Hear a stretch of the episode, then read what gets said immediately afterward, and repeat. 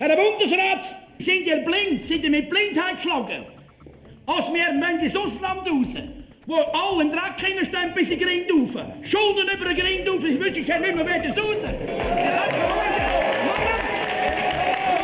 So hitzig ging es zu und her im Abstimmungskampf vor der EWR-Abstimmung vor 20 Jahren. Sogar Bundesräte wurden als Landesverräter beschimpft. Die Stimmung im Land war aufgeheizt. Es war, als ginge es um Sein oder Nichtsein. Dann, am 6. Dezember 1992, entschied sich das Stimmvolk ganz knapp für ein Nein zum europäischen Wirtschaftsraum. Ein wahrer Paukenschlag. Darüber spreche ich jetzt mit SVP-Nationalrat Christoph Blocher. Er war damals Präsident der AUNS, der Aktion für eine unabhängige und neutrale Schweiz. Und er war federführend im Kampf gegen den EWR. ERS4 News. Zeitblende. Christoph Locher, das Stimmvolk hat am 6. Dezember 1992 mehrheitlich Nein gesagt, 50,3 Prozent Nein, obwohl alle Parteien eigentlich großmehrheitlich für ein Ja geworben hatten. Der Bundesrat, das Parlament hatte sich für ein Ja ausgesprochen. Was haben Sie für Erinnerungen? Wie haben Sie diesen 6. Dezember erlebt? Ja, es war ein bewegender Tag. Wir haben eigentlich in den letzten Tagen gesagt, wir werden den Abstimmungskampf verlieren. Die ganze Klasspolitik, die Wirtschaft, die Unternehmer, die großen Unternehmer sind mit Transparenten nach Bern gegangen und haben gesagt, die Schweiz wird mehr oder weniger untergehen, wenn die Schweiz Nein sagt. Und wir haben gesagt, die Staatssäulen der Schweiz, die seit 700 Jahren die Auseinandersetzung sind, die Selbstständigkeit, die Selbstbestimmung, die Demokratie, die direkte, das wird preisgegeben oder der Bundesrat hat ja auch ein Beitrittsgesuch gemacht. Also das wird preisgegeben. Und das sind die Grundfragen des Staates. Und ich habe geglaubt, wir werden verlieren. Und am Abend stand fest, die Schweizerinnen und Schweizer sind gestanden. Ich gebe auch zu, ich habe geweint an jenem Abend. Es sind fast 80 Prozent an die Urne gegangen und haben gesagt, wir stehen zur Schweiz. Das war sehr bewegend. Ich war aber erschöpft, ich war kaputt innerlich, weil der, es war ein ganzjähriger Kampf. Ich habe jeden Tag mindestens einen Vortrag gehalten. Und heute müssen wir sagen, wir sind nicht Mitglied der EU. Wir wären Mitglied der EU geworden, wenn wir hier Ja gesagt haben und der Schweiz geht es heute besser. Vor allem deswegen, und darum will heute ja niemand mehr in die EU und will auch niemand mehr dagegen, äh, da, dabei gewesen sein. Gut, über so die politische Einordnung, ja. da, darauf kommen wir sicher noch. Christoph Blocher, Sie sagen, Sie waren erschöpft, Sie waren aber auch erleichtert oder stolz oder was war das Gefühl, wo Sie ja. dieses Nein Tatsache war? Also der schönste Moment, ich habe am Nachmittag Radio gehört, weil ich keinen Fernseher habe, habe ich keinen Transistor gehabt da sind die Abstimmungsresultate gekommen. Es gibt eine Gemeinde in der Schweiz, die hat eine hundertprozentige Stimmbeteiligung und keine einzige Ja-Stimme. Das war Lülüsei im Münstertal. Ich glaube 29 Stimmberechtigte. Ich war im Münstertal auch für einen Vortrag und ging dort am Sonntag mit denen in den Alpgottesdienst. Es war auf 2000 Meter im November, das war ja kalt, oder? Da hat mir der Gemeindepräsident gesagt, Sie werden sehen, da werden nicht viele Ja stimmen. Sie werden nicht, nicht vergessen, dass Sie bei Ihnen waren. Und die haben so gestimmt. Und ich habe zu meiner Frau gesagt, sind wir dumm, haben dort 29 Stimmen gemacht, wären wir doch in der Stadt Zürich in den Altgottesdienst. Das hätte mir eingeschenkt. Aber da hätten Sie vielleicht auch nicht alle überzeugen ja, können. Es gab dann eine andere Gemeinde, das war das Ponto in der Welschen Schweiz. Da gab es ebenfalls eine kleine Gemeinde, die hat keine Nein-Stimme gemacht. Das, da war die Kluft, das hat mir mehr getan, die Kluft zwischen der Welschen Schweiz und der deutschsprachigen Schweiz. Weil wir hatten eigentlich keine Vertreter in der Welschen Schweiz, die den Kampf geführt hat. Und das ist dann mir alles in den Sinn gekommen. Ich war so müde, am Abend, dass ich nicht einmal ins Fernsehstudio ging. Ich habe eine Pressekonferenz gemacht in einem Hotel nebenan, damit ich alle Journalisten nehmen konnte. und ich ging um halb neun ins Bett. Aber meine Mitkämpfer, die haben Raketen losgelassen, das war wunderbar. Also das war für Sie politisch in Ihrer Karriere, war das der Höhepunkt? Es war, war der bewegendste Moment, das muss ich sagen. Es ging eben um das Grundsätzliche. Darum war natürlich auch der Abstimmungskampf so leidenschaftlich. Es gab Trennlinien zwischen den Familien. Am Anfang waren wir ja ganz allein. Das, war, das waren noch 40, 50 Leute im Leuenselchen. Am Schluss sind das Veranstaltungen gewesen mit Tausenden von Leuten. Ich erinnere mich an eine Veranstaltung in Toggenburg. Als ich kam, es war regnerisch, kalt, im November. Ich konnte nicht in die Turnhalle, wo ich reden sollte, weil so viele Leute vor der Tür standen und der Abwart hat niemand mehr reingelassen. Da hat man die, die Lautsprecher auf die Fenstersimse gelegt und die Leute sind im kalten Regen gestanden. Man sieht, es ging.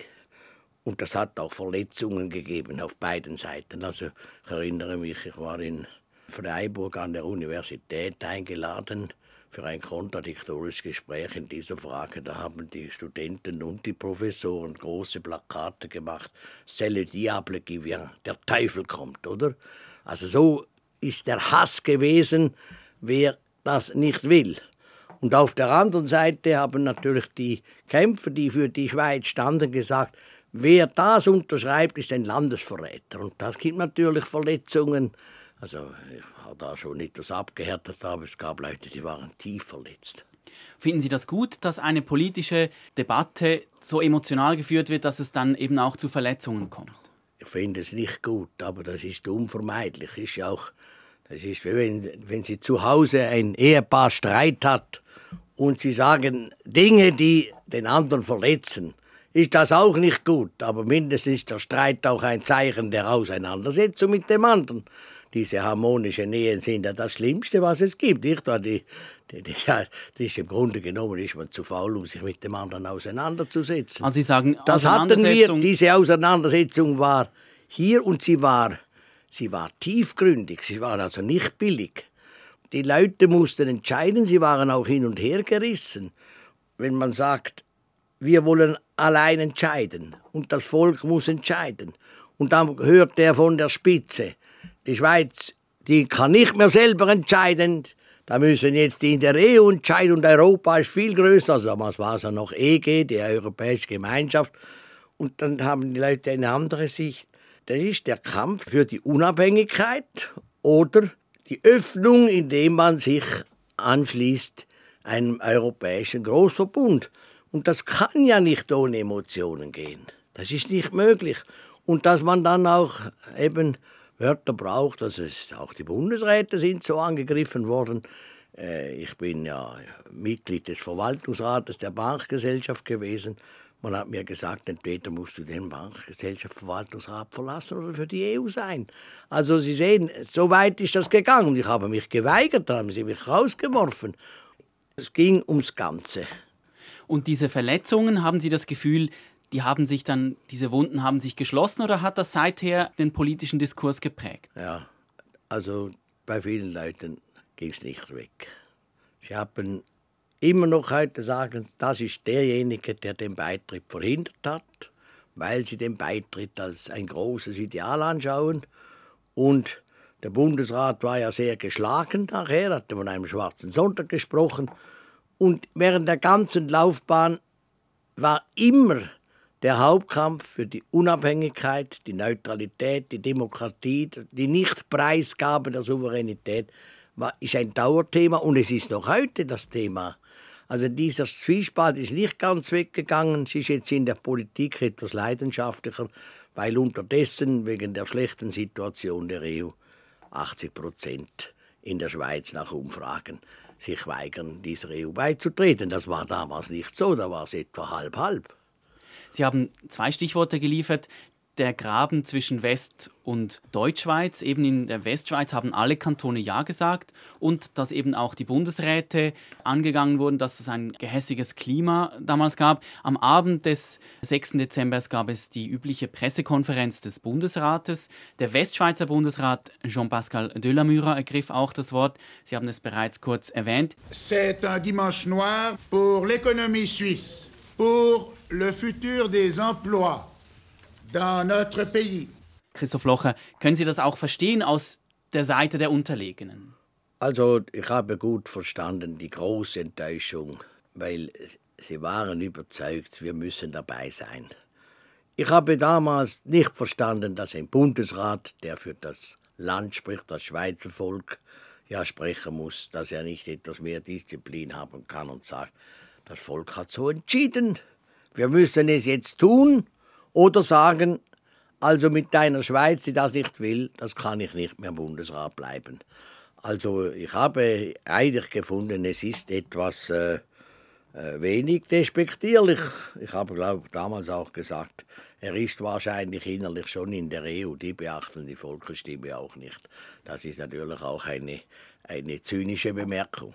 Aber sonst, und gerade Herr Delamura, den ich außerordentlich gut mochte als Typ, als Mensch, er hat am Anfang auch gesagt, wir gehen nicht in den, äh, in den europäischen Wirtschaftsraum, wenn wir kein Vetorecht als Schweiz haben. Und wir haben von der Aktion Unabhängige Neutrale Schweiz das noch unterstützt, dem Bundesrat geschrieben, dann sind wir auch dafür. Und am Schluss haben sie eben das Vetorecht fallen gelassen. Also keine Möglichkeit mehr, eine andere Meinung zu haben. Das ist Zeitblende Geschichte im Gespräch, 20 Jahre nach der EWR-Abstimmung. Mein Gesprächsgast ist Christoph Blocher. Wenn Sie sagen, es ist so klar, die Schweiz muss unabhängig und neutral bleiben, weshalb haben dann alle Parteien die Wirtschaftsverbände, das Parlament, der Bundesrat Ja zu diesem EWR gesagt. Ja, sehen Sie, natürlich, ich bin ja nicht nur Politiker, ich bin internationaler Exporteur. Unsere Unternehmen haben da damals schon 90 Prozent der Produkte exportiert. Also ich bin nicht ein Binnenunternehmer. Und ich weiß, wie wichtig es ist, dass wir gute Verhältnisse haben zur Nachbarschaft, offene Grenzen, keine Zölle und so weiter. Aber das haben wir alles gehabt. Und ich habe gesagt, wenn wir etwas nicht haben, dann machen wir zusammen einen bilateralen Vertrag. Der Bundesrat hat damals erklärt, es gibt keine bilateralen Verträge mehr, das ist vorbei. Sie sehen, wir haben eher zu viel geschlossen als zu wenig. Aber diese Kluft ist eben auch bezeichnend. Wissen Sie, die Schweiz ist in einer anderen Situation als andere Staaten wegen der direkten Demokratie. Beim Beitritt in die EU, das war ja dann das Schlussziel immer, nicht wahr? Verliert in der Schweiz das Volk die Mitsprache, die Mitbestimmung. Da verschiebt sich die Macht vom Schweizer Volk an das Rathaus in Brüssel. In Österreich ist das ganz anders. Da verschiebt sich die Macht vom Rathaus in Wien zum Rathaus von Brüssel. Darum war es auch dort weniger emotional. Aber in der Schweiz merkten die Leute, wir verlieren unsere Rechte. Und ich bin natürlich sehr stark für die direkte Demokratie, weil ich auch als Unternehmer sage, das hat unser Land stark gemacht. Deshalb haben wir weniger Schulden, weniger Steuern. Schon damals haben wir das gesagt und das sehen Sie ja heute auch. Und darum musste das emotional sein. Und die Glaspolitik, die ist nicht betroffen. Ich kann auch, die großen Unternehmen können auch nach Brüssel, wenn sie etwas wollen. Ist noch einfacher als die, in der Schweiz. Wenn Sie jetzt an, die, an das Jahr 2012 denken, da müssen sie, gibt es eine Abzockerinitiative. Da müssen die großen Unternehmen hinstehen und sagen, haben wir nicht so viel Geld bezogen. Das passiert nicht in der EU. Da machen sie es untereinander ab. Und das ist die die Leidenschaft, die da zum Ausdruck kommt. Und das kann ja nicht ohne Emotionen gehen. Und Emotionen sind halt nie nur Schmeicheleien. Und, äh, und, und, und da muss man auch nicht zu empfindlich sein. Bleiben wir noch ein wenig bei den Emotionen. Sie haben gesagt, am Anfang war es eine ganz kleine Gruppe, die sich zum Nein bekannt hat. Sie haben es dann geschafft, immer mehr Zuschauer und auch immer mehr Wähler zu gewinnen. Was war das für Sie für ein Gefühl in diesem Abstimmungskampf? Sind Sie sich da einsam vorgekommen oder war das auch so ein bisschen der Trotz des Kleinen gegen die Großen, so wie Sie es beschreiben? Also ein Jahr vor der Abstimmung waren die Meinungsumfragen in der Schweiz 80 Prozent der Leute ohne den EWR. Und ich habe mich damals mit dem alten Freisinger Nationalrat Otto Fischer, ein bäumiger Kämpfer, der war Geschäftsführer der Aktion und auf eine neutrale Schweiz getroffen. Was sollen wir tun? Wir sind auf verlorenen Posten. Die Zeitungen, Fernseh, Radio waren natürlich selbstverständlich alle für den Beitritt. Die waren nicht auf unserer Seite. Und dann haben wir gesagt, wir führen den Kampf, weil es ums Grundsätzliche geht.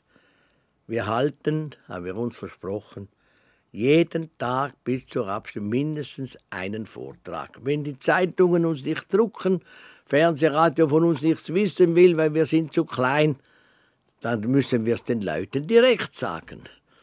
Und weil wir so am Anfang gar nicht beachtet wurden, waren am Anfang 40 Leute in einem Selchen da im hinteren Stern, war keine Presse da, nicht wahr? Dann waren es 60, 80, dann gab es so eine, eine Bewegung und ich war innerlich auch einsam, weil namentlich in der Nacht sagte ich immer, du hast vielleicht Unrecht, vielleicht geht die Schweiz zur Runde, wenn wir Nein sagen. Ich war damals noch nicht so sicher. Ja, wenn alle sagen, sie geht unter, wenn wir hier nicht äh, reingehen. Und ich sage allein, und das ist das Glück der Schweiz, wenn wir es nicht tun. Das braucht viel Überzeugungskraft. Und in der Nacht hatte ich immer das Gefühl, dass das kann ja nicht sein, dass alle anderen falsch haben. Am Morgen wusste ich dann schon wieder, habe ich wieder gemerkt, da rein. Und die, die, die Veranstaltungen, Sie müssen sehen, also zum Beispiel die Gewerkschaft hat eine Million Franken bewilligt für eine Zeitung der Anti-Blocker. Die haben sie verteilt. Bei jeder Veranstaltung saßen die Leute mit einer Zeitung da, wo steht, Blocher ist ein vermöglicher Unternehmer, der saugt die Arbeiter aus und ich weiß nicht was alles alles zeigt, dass das nicht stimmt, aber das müssen sie auch ertragen. Und das zu merken, dass die Leute darauf äh, also immun sind.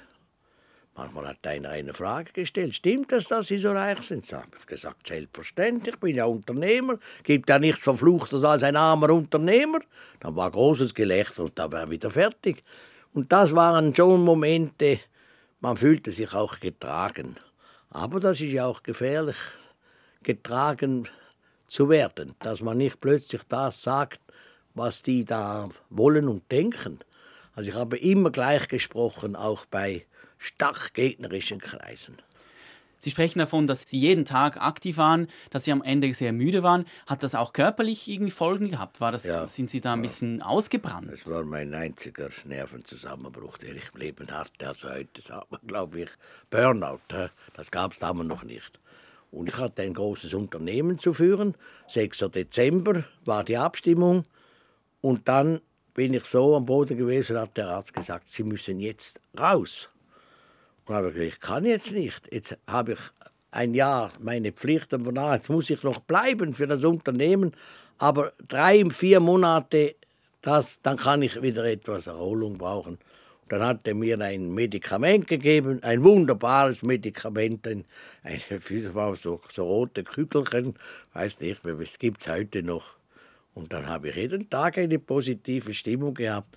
Und dann habe ich mich nach vier Monaten, habe ich drei Wochen in die Einsamkeit in ein Jagdhaus begeben, ganz allein. Also auch meine Familie war nicht dabei, habe jeden Tag gekocht, jeden Tag gewandert und ich kam gut erholt zurück.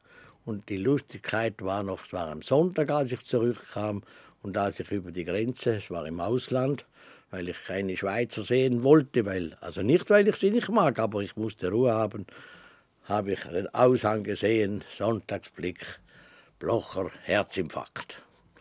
Die haben gemeint, meine Abwesenheit sei also auf den Ruin zurückzuführen. Da gab dann eine, und überall bin ich dann durch das Land gefahren. Der Zöllner hat gesagt, ja, aber Sie sind ja da, da steht, dass Sie haben einen Herzinfarkt, seien ins Spital. Sage ich, ja, Sie sehen was. das war lustig. Und meine Kinder, also meine Frau hat mich dann dort abgeholt mit den Kindern, die haben alle da rausgeschaut und haben gesagt, schau, jetzt schon wieder Blocher, Herzinfarkt. Aber es zeigt schon, dieser große politische Einsatz, der bedingt seinen Preis. Ja, der ist also wirklich, kann ich sagen, das war also wirklich das, das Letzte. Wenn ich denke, wir haben die meisten Flugblätter in der Schweiz kostenlos verteilt, in jedem Dorf, in jeder Straße, Leute, denen man, in jedem Dorf hatten wir einen Chef, einen, einen, einen, einen, Verteilchef, und der hat wieder die Leute gehabt, haben wir die Flugblätter geschickt, so sind wir mit relativ wenig Geld eben auch durchgekommen. Und die sind gegangen, die sind gelaufen. Also das war ein ungeheures Engagement und hat dann natürlich bei den einfachen Leuten, die nicht akademisch gebildet sind und dann mit diesen Formulierungen des Bundesrates nichts anfangen konnten, auch dazu geführt, dass es dann bei der Schlussveranstaltung, die der Bundesrat machte, im, im Bundesbriefarchiv in Schweiz ja dann auch zu, nicht Ausschreitungen, aber zu massiven Angriffen auf den Bundesrat gekommen ist. Die haben gesagt, das sind die Landesverräter an der Spitze. Aber das haben wir in der Geschichte oft gehabt, dass es so war. Ich erinnere dann an 1848, Gründung des Bundesstaates, da war es auch so leidenschaftlich. Sie haben schon über diese Emotionen gesprochen, Christoph Blocher. Ich möchte noch ein bisschen auf die Auswirkungen dieses EWR-Neins kommen. Das ist Zeitblende Geschichte im Gespräch, 20 Jahre nach der EWR-Abstimmung. Mein Gesprächsgast ist Christoph Blocher. Gab es unmittelbar nach der Abstimmung 1993, in den 90er Jahren, gab es negative Auswirkungen dieses Neins? Also innenpolitisch war die Schweiz zerrissen. Da war Freund und Feind. Und das hat mich auch beschäftigt. Ich habe dann mit, den, mit einzelnen Bundesräten gesprochen und ich wollte einen Burgfrieden machen und sagen, jetzt ist das Ergebnis gefallen. Jetzt lassen wir die Sache mal fünf Jahre in Ruhe, gehen diesen Weg und dann beurteilen wir wieder. Der Bundesrat hat das abgelehnt. Ich höre noch heute Herr Bundesrat Gotti, der sagte, in fünf Jahren sind wir Mitglied der Europäischen Union. Wenn Sie uns dann noch aufnehmen, weil wir dann so schlecht dastehen. Das war etwas negativ. Und die Klasspolitik konnte nie überwinden, dass sie verloren hatte. Aber es gab sofort auch schnell positive Auswirkungen. Zum Beispiel, am meisten profitiert haben die Banken. Die Zinssätze, das Vertrauen in die Schweiz ist gestiegen. Und dann ist es ja immer schlechter gegangen in der Europäischen Union. Und heute ist einfach die, in einer solchen Krise, dass niemand mehr beitreten will. Aber der Bundesrat und, und Parlament wollen immer noch, weil sie sagen, es ginge uns besser, wenn wir dort dabei wären. Das, das können sie nie abklären. Ich kann auch nicht sagen, wer recht hat. Ich finde, es geht uns viel besser. Aber sie sagen, ja, das, das ist nur für den Moment und für die Zukunft und große Fragen. Also die Diskussion geht auf Sparflamme weiter. Dennoch gibt es ja auch der Punkt dieser bilateralen Abkommen, die dann in der Folge immer wieder abgeschlossen wurden. Die werden immer schwieriger. Es gibt sehr viele Bereiche, wo man ansteht, wo eine Art Stau ist. Wäre es nicht einfacher, wenn man so ein, ein, mindestens ein Rahmenabkommen hätte oder eben zum Beispiel heute im EWR wäre? Ich habe immer gesagt, wenn wir halt ein Problem haben in einem Abstimmungskampf, lösen wir es bilateral. Und der Bundesrat hat gesagt, das gibt es nicht mehr. Es gibt nur noch multinationale Verträge. Wir haben bilaterale Verträge geschlossen. Wie gesagt, viel zu viel. Haben uns zu sehr eingeschränkt. Und jetzt, sagt man, wird immer schwieriger. Ein Rahmenvertrag. Ja, das ist klar, für diejenigen, die rein wollen, ist das viel schöner. Da können sie einen Rahmenvertrag machen, wir übernehmen euer Recht eure Gerichte, das will ja jetzt die Europäische Union und das will auch der Bundesrat. Aber da verlieren wir wieder die alte Frage, dass der Bürger hat nicht mehr in diesen Fragen nicht mehr zu bestimmen. Und jetzt kommt darauf an, ob man das hochschätzt oder nicht. Aber es ist ja auch ein bisschen eine Illusion, dass wir hundertprozentig unabhängig sind. Sehr viele Regeln müssen wir auch übernehmen. Auch mit den Bilateralen haben wir sehr viele EU-Gesetze auch übernommen ich bin nicht der Meinung, wir seien auf dem Mond. Das ist so. Wir sind verflochten mit den anderen Staaten. Wichtig ist, dass man immer die Handlungsfreiheit behält. Wir nehmen etwas, übernehmen etwas, aber wir wissen was, dann können wir sagen, ist das gut oder schlecht. Christoph Loche, kommen wir zum Schluss noch einmal auf diese Abstimmung vor 20 Jahren zurück.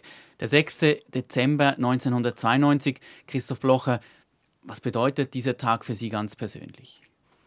Also heute sage ich, ein unentwegter Kampf lohnt sich. Und das Schönste an der Schweiz ist, dass wenige Leute von unten einen Kampf führen können, der am Schluss auch zur Mehrheit führt. Das war für mich ein neues Erlebnis. Wie gesagt, vor der Abstimmung habe ich nicht mehr daran geglaubt. Und das sollten wir erhalten. Der 6. Dezember 1992, die EWA-Abstimmung, das war für Sie eine Schicksalsabstimmung für die Schweiz. Das war die wichtigste Abstimmung im letzten Jahrhundert. Das gibt es nichts zu wollen. Das habe ich aber auch erst nachher richtig gesehen. Das war Zeitblende, Geschichte im Gespräch zum Thema 20 Jahre nach der EWR-Abstimmung. Mein Gesprächsgast war Christoph Blocher, mein Name Raphael von Matt.